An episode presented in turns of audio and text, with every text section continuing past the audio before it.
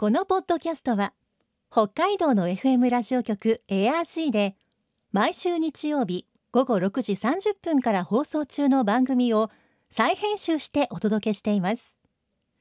世界の憧れ北海道ブランドぜひお聞きください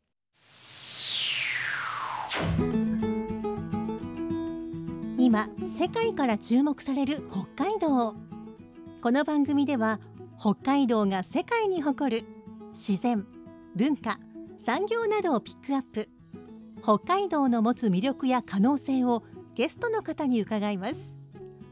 お相手は鈴木舞です。今回のテーマは北竜町のひまわり。国内最大級のひまわり畑が広がる空知の北竜町北海道を代表する夏の絶景として全国的にも知られあるアンケート調査では2022年の夏に行きたいひまわり畑で1位に輝きました。そして今北竜町ひまわり祭りが開催されています。先週に引き続き今週も北竜町産業課の市場義弘さんに北竜町のひまわりについて伺います。今日のお話のポイント鈴木舞のマイポイントはあれもこれも。世界の憧れ北海道ブランド。この番組はあなたの明日を新しく北海道創価学会の提供でお送りします。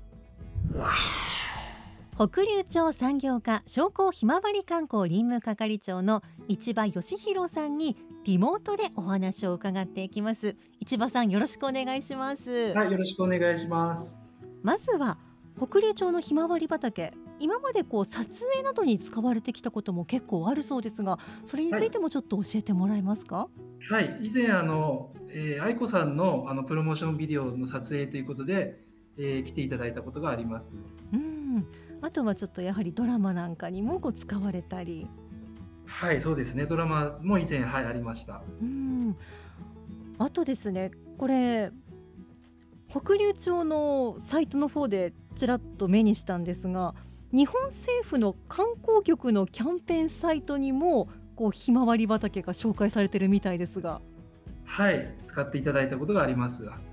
やはり絵になりますよね。そうですね。皆さん喜んで使っていただけるので、えありがたいと思っています。うん、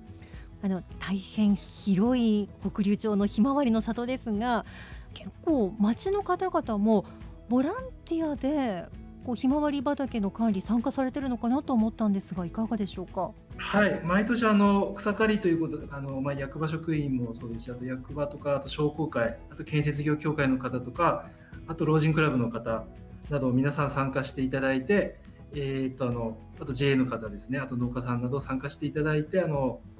草刈りということでさせていただいております。うん、草刈りといってもこれだけの広さ、まあ、札幌ドーム約4個分の広さがありますから結構人数いないと大変ですよね。そうですね、毎年100人から200人の方結構延べ人数ですけど参加いただいて、あの3日間に分けてやっています。じゃあそういった町の方々の力もあって綺麗なひまわり畑が管理できてるということなんでしょうか？はい、そうです。はい。コロナ禍になる前はまあどのくらいの観光客の方がひまわりの里を訪れていたんでしょうか？はい、えー、とコロナ禍以前はあの毎年約20万人以上の観光客の方に来ていただいておりました。うんやはりそうひまひまわりの花の見頃の時にたくさんいらっしゃってたということでしょうかはい、そうです。はい。あのきっとインバウンドの方も多かったと思うんですがはい、えー、と中国とか台湾、あと韓国などあのアジア系の方が多かったと思います。うんなかなかそういった場所にはこれだけの規模のひまわり畑ってやっぱなさそうですよね。そうですね。い一箇所にこれだけの多くのひまわりが咲いてるっていう場所はなかなか少ないと思うので、あのはい感動していただいてたとは思います。うんひまわりまあ見てとても綺麗な花ですが見て楽しむ以外鑑賞する以外にはどのようなことに利用しているんでしょうか？はい、えーっとあのひまわり油用にあの農家さんがあのひまわりを栽培しております。で、そのひまわりからひまわり油を作っています。うんひまわり油これはやはりひまわりの種から油を作っているんですか？そうです。種をあの絞って油にしています。うんひまわり油、味に特徴なんかはあるんでしょうか？はい、えーっとちょっとややっぱりひまわりのナッツの味が少しします。うんそれはでも美味しそうですねはい、そうですね。はい。結構じゃあ割とこうナッツの香りということはいろんなお料理とかにも使えそうですねはい、そうですね。あの生であのオリーブオイルと同じように野菜にかけたりでも大丈夫ですし、あとフライパンではいあの熱して使うこともはいできます。うんもう熱してお料理に使うのも OK だし例えばじゃあフランスパンにつけたりそういったそのままの使い方食べ方もできるというわけなんですね。はい、そうです。はい。うん、ではその北竜町のひまわり油これ入手する方法も教えてほしいんですが。はい、えー、と道の駅の売店ですとか、あとあのふるさと納税の返礼品にもなっております。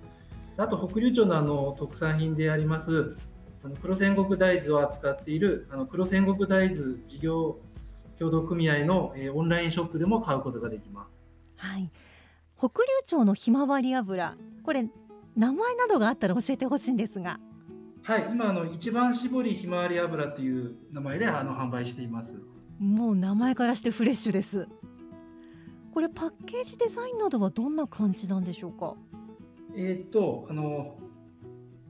瓶自体は透明であのひまわり油の黄色い色がはっきり見えるようになっていて、うんでラベルについてあのひまわりの絵が、はい、あのデザインされています。ちょっとこれ画像も見てみましたが、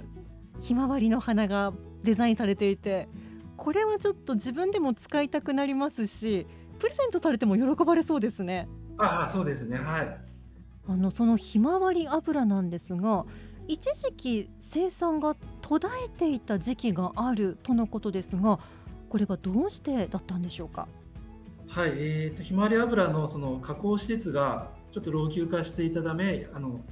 一時期途絶えておりました。うん、そうですよね。これひまわりの栽培をこう始めようと決めた時からもう油も作ろうというふうに計画してたと思いますが、それから結構な時間が経ってるわけですからね。はい、そうですね。はい。まあしかしながらその後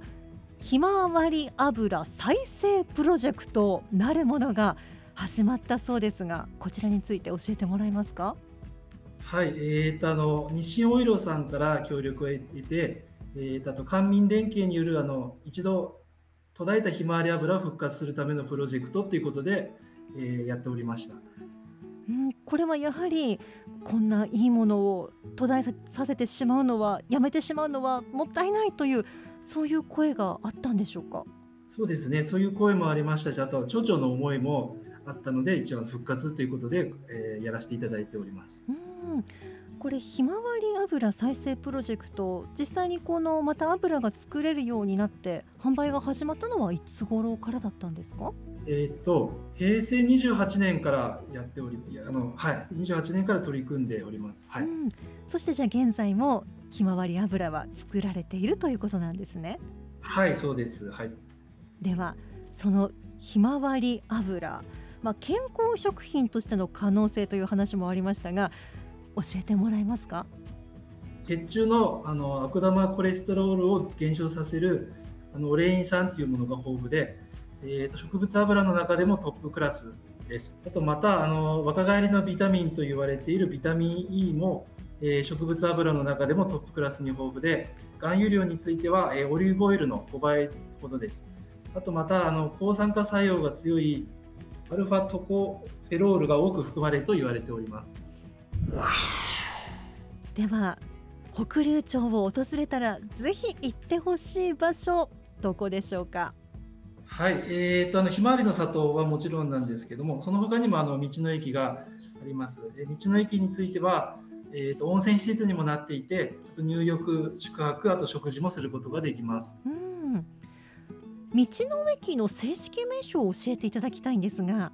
はい、えー、と道の駅の名前は、えー道の駅サンフラワー北流です。サンフラワー北流やはりここにもひまわりが入ってるわけなんですねはい、そうです。はい。あのきっと道の駅でもいろいろレストランで美味しいものが食べられたりすると思うんですがひまわりにまつわるメニューとかってあるんでしょうか？ひまわりの油を絞った時にできるあの絞りかすを、えー食べた豚を使ったあのメニューがあります。それがひょっとしてひまわりポークという豚なんでしょうか？はい、そうです。はい。はあ、そこでもこうひまわりそしてひまわりをの油から作った時に、まあ、出るものを無駄なく使って美味しい豚さんも育ててるということなんですね。はい、そうです。はい。うんこれひまわりポークのどんなメニューがあるんでしょうか？はい、えー、とひまわりポークの今お話出ましたラあのラーメンもありますし、あとあとカツ丼もありますし、あとカツカレーとあととんかつなどがあります。はあ、どれも食べてみたいです。ちなみに温泉施設の名前にもひまわりがついているんでしょうか？はい、えー、と温泉施設の名前、まあ、ホテルもそうなんですけど、サンフラワーパーク北流温泉という名前になっています。うーんやはりこうひまわりって黄色いビジュアルがなんだか見ててこう幸せな気分になれますし元気になれるそんなイメージありますね。はい、ひまわりの他に北竜町ご自慢の名産品があれば教えてほしいんですが。はい、えー、とあの平成29年にあの日本農業賞という賞を受賞したあのひまわりライスが、えー名産品です。うん。ひまわりライスはあの生産情報公表農産物 JAS 規格によって、えー、と誰がどの田んぼで、えー何の農薬を使って栽培したかが、えーインターネットで知ることができる安全安心なお米になっています。うんその他にも黄色いスイカであるひまわりスイカですとか、あとひまわりメロン、黒千石大豆等が特産品です。うんひまわりライスにひまわりスイカにひまわりメロンひまわりスイカこれ黄色いというのはあの中の通常なら赤い部分が黄色いということでしょうか？はい、そうです。はいこれはやはりひまわりにちなんでこういった品種のスイカを作るようになったんですか？はい、そうです。はあこれひまわり畑を眺めながら食べたらきっと格別でしょうねあの観光センターの中の売店でもえー買うことができますので、はい、よろしくお願いします。それはぜひ召し上がってほしい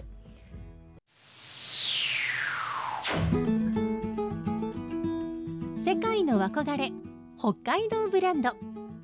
今回のゲストは北竜町産業課の市場義弘さんでした。今日のマイポイントはあれもこれも。北竜町ひまわり祭り主役はもちろんお花のひまわりですがひまわりの種から油を絞った後の酒粕を飼料にして育ったひまわりポーク。ひまわりの花の色によく似た黄色い果肉のひまわりスイカ。道の駅の名前も道の駅サンフラワー北竜。花だけではなくあれもこれもいろんなひまわりが楽しめます。